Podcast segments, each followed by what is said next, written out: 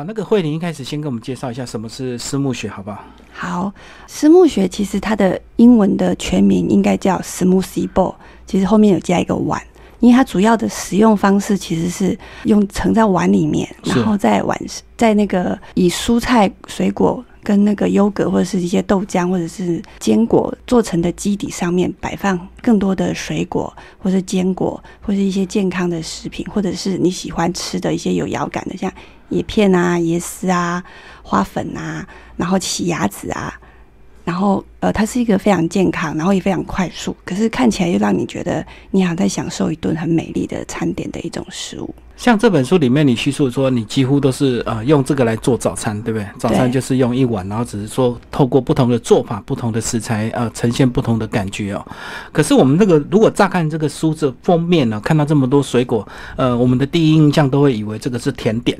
那 可以把它定义成是甜点的一种吗？还是像你是把它当主食？如果说你是下午茶吃一碗像优格碗这样，你可以把它当甜点。但是我其实自己是倾向当主食，因为它里面的基底其实很厚实哦。比如说冷冻香蕉，它的那个多酚是非常多的，就是比不冷冻的时候还要营养。然后优格它也是提供蛋白质，然后有时候我会加一点燕麦奶，像我里面有写。对，那有些有一些人他可能就是新尝试，他会加豆腐或者是洛梨。那其实吃完之后，我觉得。饱足感其实是非常够的，再加上一些叶片跟水果撒在上面的水果，所以如果说你要控制自己的食量，因为其实外国有一些朋友他们是拿来做一天的补充蛋白质跟跟控制食量，就是健身，然后他们有一点减肥跟塑造身体的那个效果的食物，就早餐就这样一碗。嗯，那你这个呃个人制作是木雪大概多久的一个时间？我其实最应该严格开始说，应该是去年的。很热的时候，大概七八月到九月开始吧，因为那时候我们家的厨房就是太热，呃，没有办法开瓦斯炉。但是，一早上起来，其实很想要跟家人好好的吃饭，因为我们一天相聚的时间其实也只有早餐比较多，就出门前了，上班前这样子。对，然后想要说快一点吃饭，然后不要流这么多汗，然后可以喝个咖啡，主要是要好好的喝咖啡谈话。那就看到，哎，我本来是想做那个燕麦。燕麦罐的，不知道你们知道哈？但是我觉得燕麦罐要拿一个罐子，那干脆倒在碗里吃很方便嘛。对啊。然后就看到，哎，外国人其实是做一个蔬果泥，里面上面撒一些，它有一些谷片。对。然后我就想，哇，这样摆起来很漂亮啊！然后我就开始做了。那做了之后就觉得，哦，这个其实可以让，就是我觉得每个人其实都很喜欢在厨房玩一些花样。然后享受那种下厨的乐趣，那他给我一种即兴创作的一个自由感。这样子，虽然你从去年到现在才不到一年的时间在创作这个呃私募雪哦，但是如果天天做的话，这样子也做出很多样子，对不对？对啊，其实你每天都可以变换样子。其实我一直到现在大概也做了好几百万的吧，有时候下午也做的。那你这样每一次你都会先拍照吗？诶，有时候会，但是有时候很懒惰，就是你不想做的太漂亮，就撒一撒，简单做就对。对，然后上面再撒一个优格，觉得诶很帅，然后就这样吃了。因为我知道国外有一些妈妈，她们这个有时候会挑战三百六十五天不同的早餐，然后就每一天就做一道，然后就拍照拍起来。那不知道你自己本身有没有做这样的一个记录？我有时候特别的，就是心情到了，然后摆很特别的时候，我会做记录的，会的。大概目前累积到现在，应该也有五六十吧。就是我觉得比较特殊的，因为有时候其实水果的季节会一直重复，那换一些花样，有时候你就觉得不特别，我就不会特别的记录它。我觉得玩这个私募学，除了这个呃做法会一直求新求变，然后水果随着季节不同你会更换，那包括了这个基底餐，你可以加很多不一样，比如说加牛奶啊、优格啊，或者是加一些特别的东西。但是我觉得比较困难的是，有时候当你做好之后，你拍个照，你想要做个记录，你要取什么名字？就好像食谱中有这道菜的名字，我觉得这名字是最难取的，对不对？对，因为我们总是要取的一些比较浪漫一点、比较诗意一点。对对对，绝对不会取说什么香蕉水果泥这么简单。这个对我觉得我里面有写到哈，就是其实我觉得像出这本书的时候，我就觉得就是如果因为我们平常做的菜其实都是承传别人的名字的，对啊，对啊，但是你因为你做的是 smooth smoothie bowl，那它是一个还蛮创新的，我觉得有点像爵士乐，就是你根据现场气氛，嗯，根据你现在的水果，根据你今天的手感、你的心情，你可以改变它的配方跟样子。那其实你就如果呃自己有那个心情的时候，可以帮他取一个就是你自己的料理的名字。嗯我觉得那很有趣，就是等于你自己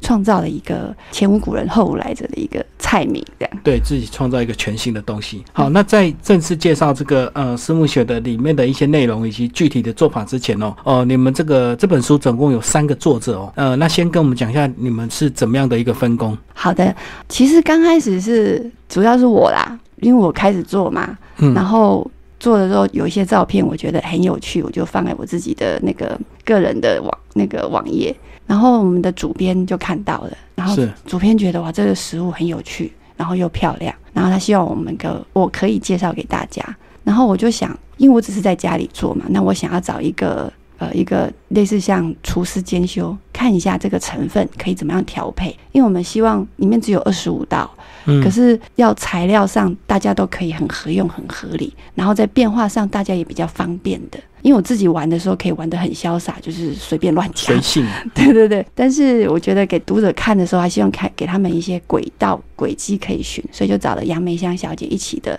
来讨论食谱，然后他再找的背景哎，她是一个私厨的一个负责人，就是他自己，因为他的他的他做菜很有他的一套，那有他自己的呃美感。他其实很擅长做，比如说餐茶席，就是一般茶会，现在很流行茶会嘛，然后茶会前有一个餐，然后因为他的。美学风格很漂亮，我觉得我还蛮欣赏的哈，有点像禅风，可是有时候又有点创新，就是日式风格那种茶会的宴这样子。对对对对对对。然后，可是他自己也做西餐呐、哈，然后就找他来一起商量一下，就是画画面怎么样可以再给读者多一点那种变化的模式。对，然后再找了那个摄影师，然后蔡雨桐，蔡雨桐先生他其实很年轻，他才二十几岁嗯哼，啊，但是他在摄影上，他一直不停的在摄影，然后我觉得他的他尤其是拍那个静物，我觉得非常的动人，这样就是有一股特殊的气氛，嗯，所以嗯请他来帮我们的思慕雪拍照。哇，等于是你们这三个黄金阵容所组成。呃，像你书中所谓提到，你等于是主要的一个作者哦，然后这个请这个呃杨老师来帮你看，等于是整个画面的一些美学以及这个盘式里面一些有没有该注意特别的一个技巧，就透过他的平常的一个美学的训练来帮你加强。因为有时候我们这个常在做的人，我们可能比较重实用或重健康，就可能忽略了那些美感。那甚至呢，我觉得通过这本书的一个发想呢，听众朋友，如果你有兴趣开始做，做到变化到一个程度之后，其实有时候你也可以去思考，不一定是在私募学上面去变化，可能周边环境的一个变化，对不对？比如说要插个花啦，或者是把你的桌子布置得更漂亮，或者是诶，你该放什么样的音乐，这个就变成一个整个生活的一个新的一个态度，生活美学这样子。哦，对，我觉得我们吃的时候，其实我们都希望可以吃的很优雅，然后吃的非常的美丽。对好，那会给我们一，我觉得在进食的时候，我觉得呃饮食的涵养、饮食的美感，其实是可以训练一个人或是一个孩子哈，他，对于生活中的一些美感的一些角度吗？还是他的嗯，内涵？我觉得内涵吧。然后我觉得像国外的，他们在做这个私募学的时候，呃，因为我们是出书，不希望就是让当读者觉得很困难，所以我们就收敛了一点哈。嗯像外国的人，他们就会在一个比如说整个餐桌的布置，嗯，然后他们在的那个私募学上，比如说他们用更夸张用枯树枝、枯树枝啊，因为私募学的底它本来就有颜色的变化。嗯嗯，那你读者在家里做的时候，其实我们用了很多原则，就是对比色、对。相近色，然后一直不停的重叠复沓，然后去做变化，那你就可以创造出一个自己的像是画画一样的一个画面。是，对，然后外国的那个那个私募学作者们啊，他们有些就是会布置整个餐桌的。嗯嗯嗯，，啊比如说枯树枝，然后落花，对，啊，然后都可爱一点的话，就是那个草莓棒棒糖啊，可爱风的也都有这样。然后有时候你可能会觉得它是一个田园风的一个调调，那有时候你可以弄得非常的爵士风，像现在很流行做黑色的实木雪，整个就会有一种黑色调的那种爵士乐感，很有趣。嗯，所以这个就蛮适合这个呃，如果你是全职的这个家庭主妇啊，这个每天早上这个起床之后呢，好好的精心做了一个实木选，然后再把你的这个桌饰啊稍微布置一下，甚至呢这桌子上呢也可以摆一些特别当季的一个花朵，呃，来进行一些配色。哇，那个你的老公一定会爱死你这样子。那其实呢，这个实木选我觉得做起来简单，但是这易学难精，对不对？因为一开始的摆设，其实只要你把这个照书中的一些些步骤啊，把一些水果买好之后，其实它步骤还蛮简单的。对对对对，嗯它其实呃，我们其实这里用的是比较简单的方式，就是切法。有些水果，我们封面上的就是利用那个挖球器，有没有？对，挖出一颗像那个以前我们传吃传统那种冰淇淋这样一颗球这样，对，它有大球跟小球，嗯。然后我们就把各种颜色的球挖出来，比如说你可以呃，你可以绿色的搭，这个是白色吧，然后红色覆盆子就是做一个衬色底，是对，然后中间还有加一点点黑色的那个黑莓啊。那如果你用的像现在很盛产的西瓜啊、芒果的时候，它其实基本上就等于就是红色跟黄色的，对不对？对对对，对，那你的基底啊就可以，比如说你可以一整个就是绿色的底，像我们这个比较偏绿色，那你可以放在蓝色的底，就是怎么样让那个水果的颜色跳出来。那这是挖球，然后还有一种就是切片的，对，就像香蕉就是切片这样，对，香蕉有分圆片跟斜长片，对。然后你圆片的时候就是比较可爱，然后它中间会有黑点点，对，跟的籽啊，对，跟籽。跟那个奇异果嘛，切圆片的时候中间的黑点点，这个搭起来的那个效果，我觉得非常的幽默，很可爱哈。他们可以就互相搭，但是如果说你香蕉是切长片的时候，就它其实呢就比较优雅，不知道为什么，就形状改变了，它的表情也改变了。然后草莓也是哈，草莓你对半切，就是切长形的，它会有一个粉红色的渐层的心，对对对对，然后跟你把它切成小小的、圆圆的，有没有？它其实就是圆圆的、圆心的那个一圈一，圈这样对对，渐层嗯，它的气氛是不一样的。那你就可以拿来拼成你想要的那种风格的图画。嗯，我们刚刚讲的是这个呃，在这个呃丝木雪上面的一些摆饰，那听众朋友当然可以去做各式各样的一个尝试啊。这个水果怎么切，怎么摆，甚至呢不同的水果各切一半之后接起来，也是一种呃新的一个创新哦。那里面有提到一些基底材哦，那基底材先跟我们听众朋友讲一下这个基底材的一些做法，好不好？哦，好啊，这个丝木雪刚开始的时候，其实它最主要利用的就是冷冻香蕉，嗯，一些冷冻水果。那冷冻水果有一个好处就是，呃，香蕉的冷香蕉冷冻最大的好处是，其实刚开始吃这种丝木雪的那些健美人士，他们其实是想要摄取多一点的养分，嗯，因为香蕉熟成之后再冷冻，那个多酚啊，就是抗氧化，听说是增加的。是，然后水果冷冻之后再去跟优格或者是跟你的豆浆、跟燕麦奶一起打，它有一个最大的好处是，有没有研磨的时候会有热度产生，嗯嗯，那个对水果的一些养分好像不太好，所以你如果稍微冷冻之后再去打，它就会维持在某一定的那个温度里面，嗯嗯然后等于它的某一些东西就被冻住了是，啊，然后你的肌理也会比较扎实。因为如果你不冷冻啊，如果你现在只是打，它就会像果子，你放东西。对，然后它就会沉下去。对对对对，就是听众朋友，你去想象，如果你喝的是一杯果汁，上面就不可能放水果，你放什么水果都会沉下去。所以呢，这个基底这个要用一些冷冻的水果的目的，就是增加它的浓稠感，让我们的这个水果摆饰可以浮在这个呃它的基底上面。那刚刚讲到一开始基本的都是用冷冻香蕉，那有没有什么水果它不适合冷冻拿出来打的？不适合冷冻的水就是它果吗？冷冻完打出来之后，它的可能味道会不一样，或者是怎么样？哦，我没有冷冻过洛梨是真的，因为冷，因为洛梨的质地它已经非常的绵密，又像丝绸很舒服嘛，嗯。所以我是没有冷冻过洛梨吧。其他的台湾的水果基本上都没什么问题耶。所以几乎大部分的水果都可以用冷冻过来打成基底，就对。对，但是要注意，就是听众朋友在做的时候，你要冷冻水果之前，就是该切的要切好，该剥的皮一定要剥干净。哦，你不能全部把它丢进去，然后连皮一起打这样子。因为有朋友就整根香蕉拿去冷冻，结果皮剥不下来。你不能等它解冻再去打哦，因为这样子水果的味道会很难吃。所以它应该先剥好皮拿去冷冻。对，你就把它分好一份一份，然后拿去冷冻。但是基底之外上面的水果，呃，就看你了。有人喜欢做冷冻草莓放，比如说那个覆盆子冷冻的放，可是新鲜的水果，它的那个纹路其实很好看的。如果你放冷冻的，其实只是要它的那种冰过的那种霜雪的那种感觉，是它会有一种像，尤其是现在很热嘛，你你把比如说你把草莓冰过，然后放在那个、放在那个丝木雪上面的时候，就会有类似一种冰凉的那种刺激感。我觉得对，所以大家可以自己调配。然后这个要打这个基底啊，就是基底才有三个功能呐、那个帮我们介绍一下吧。就比如说哦呃，如果我们要增加浓稠感，那我们要增加什么？那还有一些调色啊。那另外还有一个是增加这个滑顺口感，跟我们稍微介绍一下这三个细节，好不好？哦，好的。基本上厚度的话，哈，一般冷冻水果，然后再加上优格，其实应该是够的。它会有点像收北，你知道，就是雪落的感觉。因为水果其实打用解冻的水果去打泥的时候，它就会像像那个雪落一样。可是外国有人就是为了他不要让这个东西那么那么快的融化，是因为我们吃的过程它会融化很快，对，它会加冰块上去打。那如果听众朋友希望你的基底非常的坚硬，你可以试试看。但是我们我自己做基本上是不加冰块的，因为我想要当一个餐来吃，我觉得有一点寒。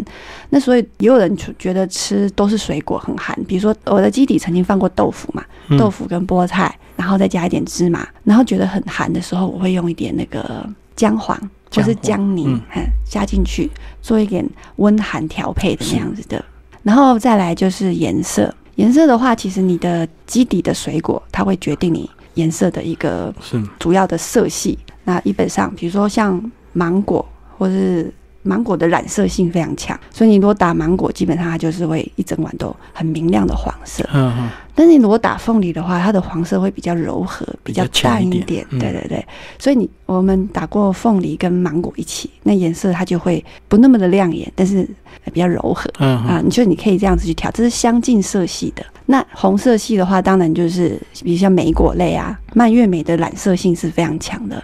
你只要加五颗，嗯一整碗都会红彤彤。红彤彤对对对。然后，但是像蓝莓，它虽然叫蓝莓，但是它打起来其实是暗紫色的。所以如果你要打紫色系的话，紫红色系。蓝莓加上火龙果，它的颜色就会很很有趣了哈。因为火龙果跟优格一起打，跟冻香蕉打的时候，它的颜色非常的明亮，非常的亮眼，非常的鲜红啊，对，有点像上过胶的那种红色的感觉，嗯它上面会有一层那种亮亮的胶质感，很有趣。可是你如果加上一点那个蓝莓啊，它就会变得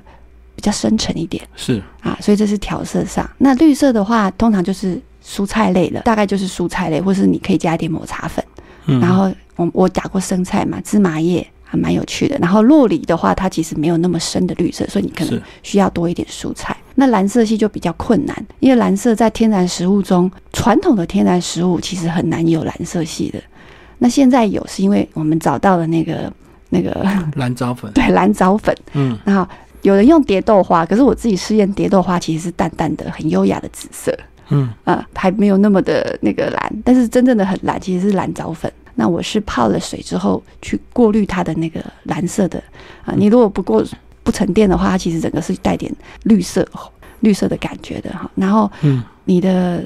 对你的基底就会变得比较嗯，就会有一个天蓝色的感觉。可是像你这个，如果要做蓝色的这个实木雪的话，嗯还是要有基本的水果啊，因为它只是蓝莓粉，只是为了配色而已嘛。所以你还是用香蕉吗？哦，对，如果是叫做蓝色的话，因为蓝藻粉、蓝莓粉，先说一下，蓝莓粉它是紫色系的哈。嗯一开始其实外国人吃那个巴西蓝莓粉，因为它是那个亚马逊民族的那个古代的武士的食物，听说吃了之后他们打仗就会打赢这样。嗯后来那些健身健身选手们，他们觉得可以提提高很多的那个身体质量，所以他们就加很多的蓝莓粉。那蓝藻粉它其实是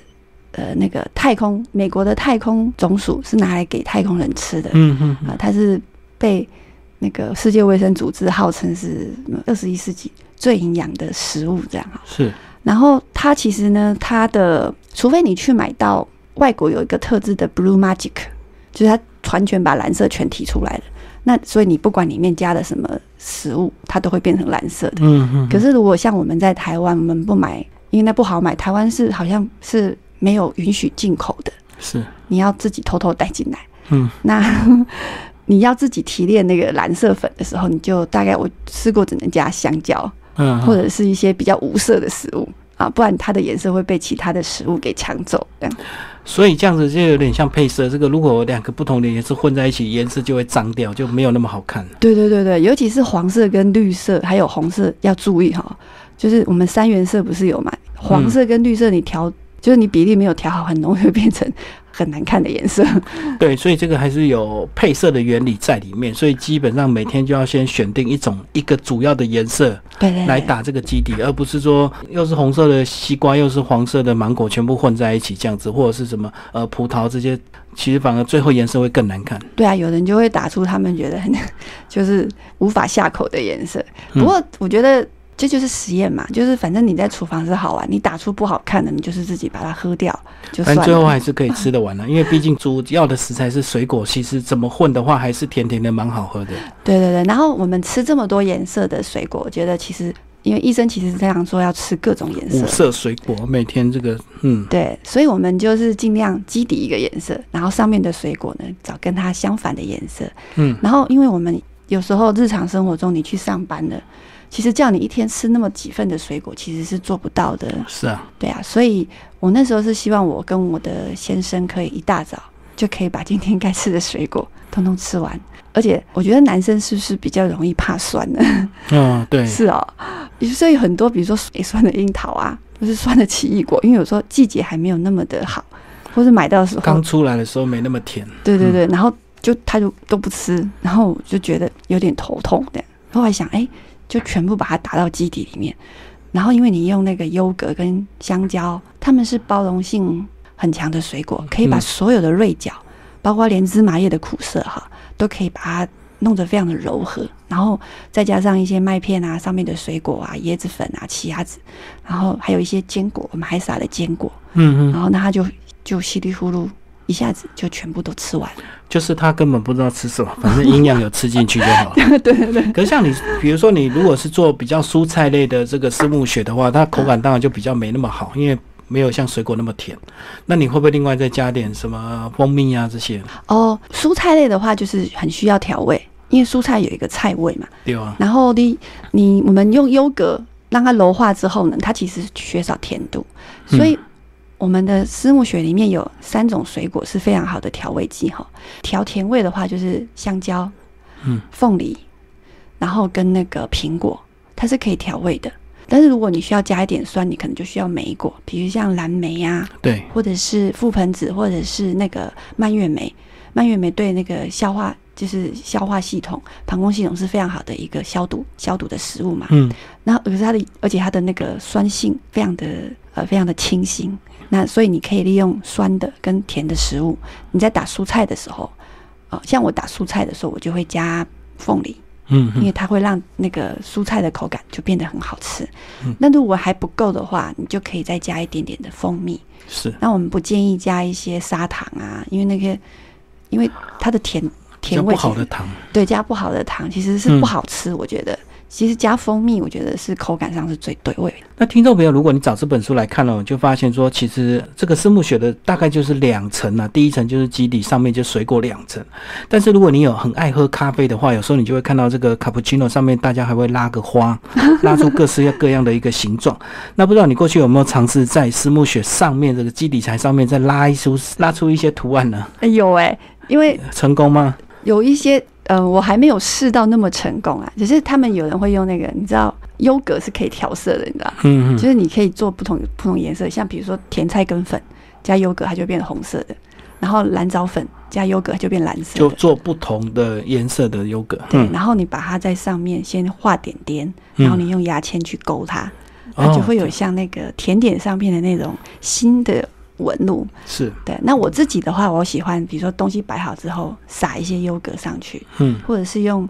有颜色的优格粉在空出来的地方呢勾画一些那个螺旋的纹路，嗯，好，然后你的丝木雪看起来就会像一碗啊，应该怎么说？像法国料理上面的那个嗯主餐有没有？它旁边其实都会用酱汁。去去拉一些花，对对对对对对对，嗯，所以这样讲，其实你也可以做三种不同颜色的丝木选，然后自然就变成三个颜色。哦，哎，我觉得主持人的那个想象力真的非常棒哈。其实在国外他们已经我自己做过双种的，双拼就对，对对，双拼，就是我又想吃草莓，然后又想吃抹茶，对，然后我就在中间用水果隔盘，所以水果不一不一定只是摆上面，也可以插进去中间当做那个里面的一些隔间就对。了。对对对，然后你就会就摆两边，然后嗯。然后就有点像太极这样，可是是红色跟绿色的太极，啊所以这吃起来又是不同的口感，所以这样子、哦，这个真的是呃，我们如果身为台湾人，真的非常幸运，我们台湾的水果又多又甜，然后种类又多，所以蛮适合每天来挑战做丝木雪的，对不对？对，因为我们的我们你看外国他们要买香蕉、买那个凤梨跟买芒果，他们其实是就是需要进口嘛。可是我们台湾是其实香蕉一年四季都有的，嗯凤梨也几乎是，那芒果现在已经开始大出，啊，对，半年以上都有，而且我们的水果种的非常的好。那有时候盛产期的时候，我自己去那个车子上买一次都会买好几斤这样，你吃嗯不完，很浪费。呃，可是盛产的他就一袋卖，我就把它切一切，然后分好，你就放在冷冻库，对，然后你就可以利用这种冷冻水果的方式，把当季的最甜美的味道呢留下来，可以留很久。而且你讲到的是冷冻哦，所以那意思就是说，其实你水果买回来先处理好放冷冻，其实是可以分批慢慢制作的，就不用急着怕水果会冰到这个烂掉，对不对？对，因为那个主持人又对，就是你的那个观察力非常的敏锐哈。其实呢，你水果买回来，就是我们一般早上其实是很匆忙的，对，然后家庭主妇她都会有一个习惯，就是前一天晚上把那个水果，就是把很多食材都处理好。那我觉得这个私木学一个最大的优点就是，你基底的材料呢，其实你前一天晚上都可以备好，或是前几天都可以备好。对，你早上只要拿出来打就可以了。那剩下的就是你盘饰，就是你装饰上，你有时间你就把它弄得特殊的美一点。那我们还会加一点自己家里种的花草，就是可以以食用的花瓣、香草。香草叶子就对了。对，香草叶子其实是很好用，而且它跟那个，因为我们吃丝木雪，它其实除了，因为我们现在其实比如说有什么、呃、绿拿铁啊、精力汤啊，那当然成分不同啦。比如说你你拿铁是三份蔬菜、两份水果嘛，然后蛋白粉什么的。那精力汤还有它的配粉，可是它们都是饮用的。你嗯喝的时候就会觉得喝一杯浓浓的饮料，那它会有一个腻感。我自己觉得，可是丝慕雪一个很大的优点是，它可以创造口感。我觉得嗯我们吃饭的时候最大的享受还是来自于咀嚼跟吞咽。那你把一些基底弄好之后，你上面可以创造一些口感的，比如说核桃，然后一些奇亚籽，它就有一个噗吱噗吱、咔吱咔吱，甚至那种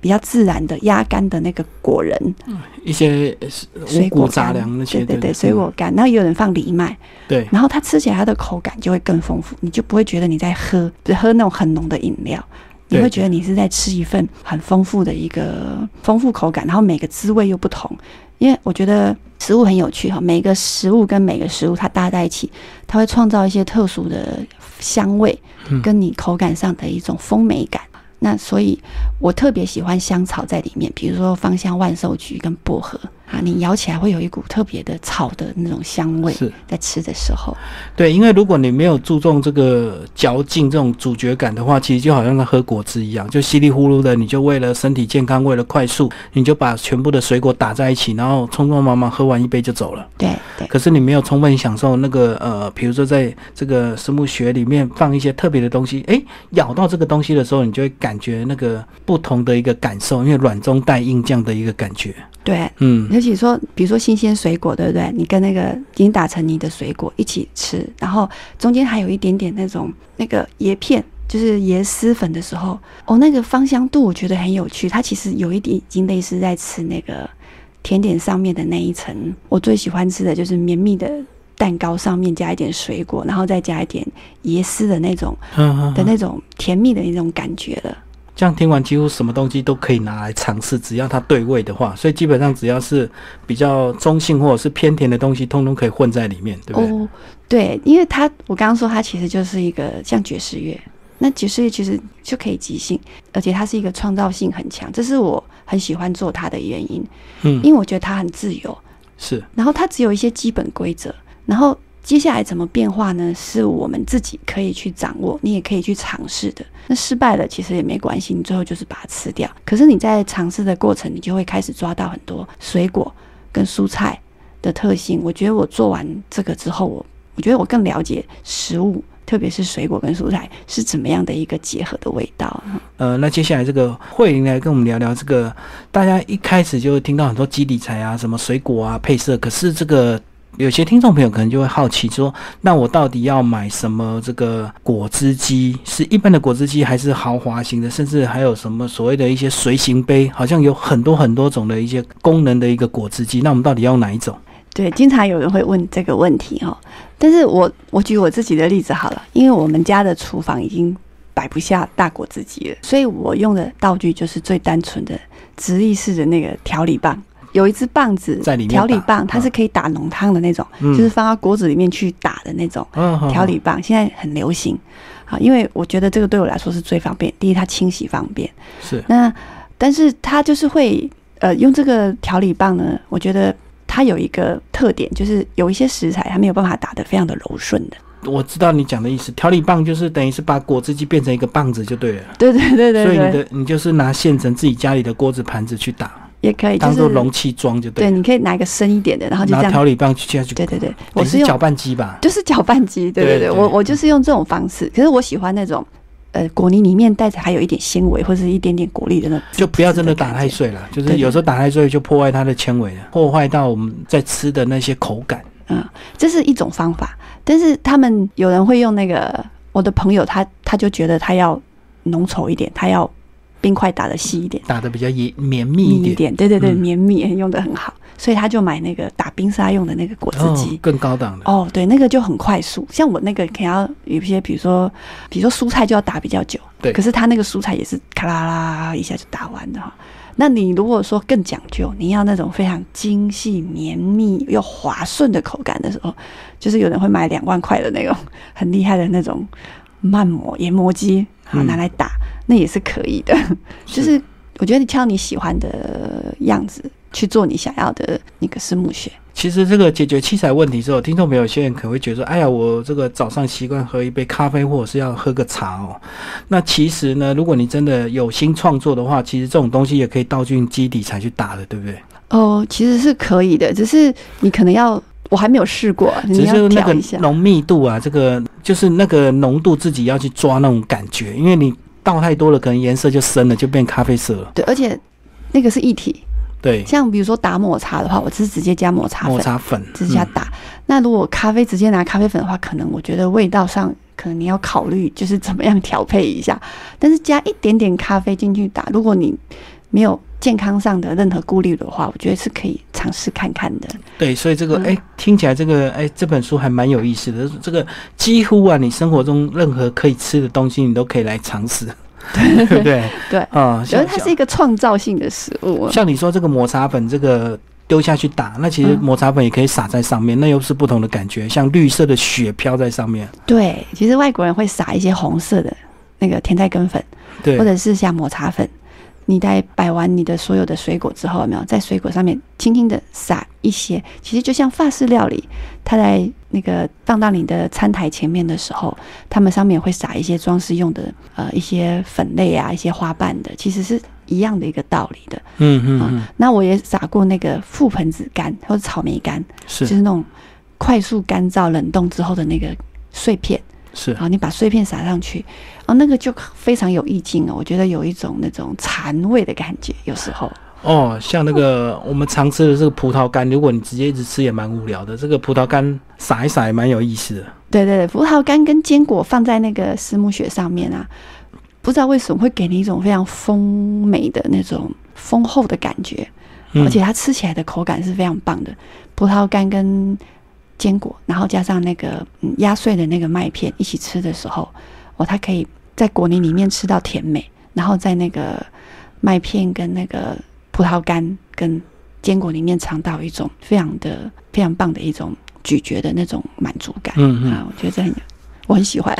我们刚刚讲的这个都是这个呃，私木雪的一些做法跟吃法，然后那你自己有没有个人尝试？它比如说它涂，它直接把它涂在这个吐司面包、吐司或者是其他面包上这样吃，是不是又是不同的一个感觉？主持人是不是常常下厨？因为因为外国有人是真的是这样做，可是如果你要涂私木雪，有一个比较要克服的地方是因为它是会融化的，所以你的吐司可能会稠稠的。重重重点就要吃很快，就对了，对对对就是你一涂上去就要赶快吃掉，对对对，不然它会吸吸啊，就吸下去就烂掉了。对对对对对，那其实我觉得有一个比较好的做法啊，就是如果你买那种优格有没有？嗯，你可以优格跟香蕉打就好，然后加一点点的那个颜色的配料的水果，那你也可以打出来，或是你加个芝麻酱啊，啊啊，花生酱啊，好，诶，花生酱跟芝麻酱放在优格跟香蕉里面，我觉得那个味道是非常柔顺的哈，还蛮好吃的。哦，所以你这样讲就是说，你可以每天变化不同的吃法。假如你今天是要涂抹面包的话，你就上面这个水果就不用这个装饰的这么费心，对啊，你就是打个基底才涂来当这个涂酱就好了。对，然后你香蕉也可以不用冰，像我现在呃前一阵子比较寒冷，我就不冰香蕉，我就直接用新鲜香蕉打，因为反正嗯我不需要那么丰厚的基底嘛，我只是对，对我我上面还是会撒一些水果，但水果的撒法可能就是你可以垫底，嗯，切碎之后有一些水果在下面垫，然后上面放你切片好的水果，然后跟那个坚果果麦那些啊，那一样可以摆盘摆的很漂亮嗯，啊，但是不那么的寒冷，这个就可以拿来涂面包，我觉得。对。然后我们刚刚讲的是这个大人的吃法，那如果有一些你家里有小朋友，就会有些小朋友很挑嘴啊，这个不够特别，他还不够爱吃。那我就刚刚就突然一瞬间就想到说，还可以打个布丁在上面呢，布丁是木屑，那又吃起来又很特别，然后有个布丁高高的在上面，看起来就很可口。啊，这就是很像甜点的摆盘了。对对对对其实有的他们外国有人放棒棒糖啊，嗯，然后一整颗布丁啊啊，或者是你就芒果，你知道芒果切片切一片之后，颗花是翻过来放上去，然后你百香果切一半也摆进去，哦，那个画面就会变得非常的南洋风，然后非常的明亮的哈。哦，没完没了，再讲下去还可以撒那个爆米花。有些爆米花还有颜色的爆米花，有有真的有人丢下撒，去嗯，真的有，因为它就是一个很有趣的玩法，这样。嗯所以这个哎，其实听众朋友如果有兴趣买这本书来这个呃研究完之后吼，你可以挑战比这个书更难的一些摆饰或者是更特别的一个呃配法，然后呢，这个每天把它做一个记录，这样三百六十五天，搞不好就搞出三百六十五种私募学。哦，对啊，像呃外国的那个 IG 有一个非常有名的，他就是跟他的伴侣嘛，他每天早上在分享这些东西。对对三四点起来帮他的伴侣做早餐，然后都是做对称的，一天换一种。他到现在已经累积了三年，好像有一千多种吧。那我觉得听众如果听众朋友如果觉得这个东西很好玩，你每天换一种样子，然后有的很单纯，有的很复杂，有的只是颜色对比很鲜明。那有的、啊，有人做过那个黄色的，用芒果是做皮卡丘，哦，用巧克力酱。是啊，在上面点做，对对嗯对对对，那你可以累积自己的那种餐桌日记跟家族的餐桌回忆。对啊，其实像这本书里面这个呃，就有写很多这个你做，等于是你又把自己的一些文字、一些散文结合你的一些私募学的一些做法，对不对？对所以我觉得更可贵的就是一些文字记录更加的一个珍贵，因为这个可能这个当你做久之后，有一些有一些这个私募学，乍看之下你会感觉有点相似或有点像，因为可能大部分都是这些题材在变换，可是那个文字是完全不一样的，你可以记录你当下的一个心情，也可以去写哦，想想到你们当初初恋有点像粉红色，所以你今天是做粉红色的私募选，你就可以把你们初恋故事写一写，这样以后这本书呢，不只是食谱，还是你们家的一个祖传的一个日记，这样。对啊，我觉得它可以，因为餐桌，我觉得是我很喜欢餐桌，我也很喜欢厨房。那我觉得，呃，我跟我的家人，还有跟我所爱的人，那一些很珍贵的回忆，其实都是在餐桌，因为我们能够，我觉得我们主编说的很好啦，就是一个人他可以在一大早，然后看到你没有刷牙、没有洗脸，眼睛还有眼屎，然后也没有戴隐形眼镜，头发乱七八糟，那个人是你生命中很珍贵的一个人，因为其他人没有机会看到的。然后你在这种状态下，你可以跟他在一个餐桌上一起吃饭。然后如果你每天你们两个人在餐桌上，然后一定会有一些聊天，不管你的心情是好是坏，那这晴天阴天，那这些记忆呢，慢慢的累积下来，然后在这每一道菜谱里面记下来。那几年之后，或是在你们过往之后的某个时刻回想起来，啊，我觉得那可能都会让你们心里呢有各种各种的很丰富的心情吧。我在想，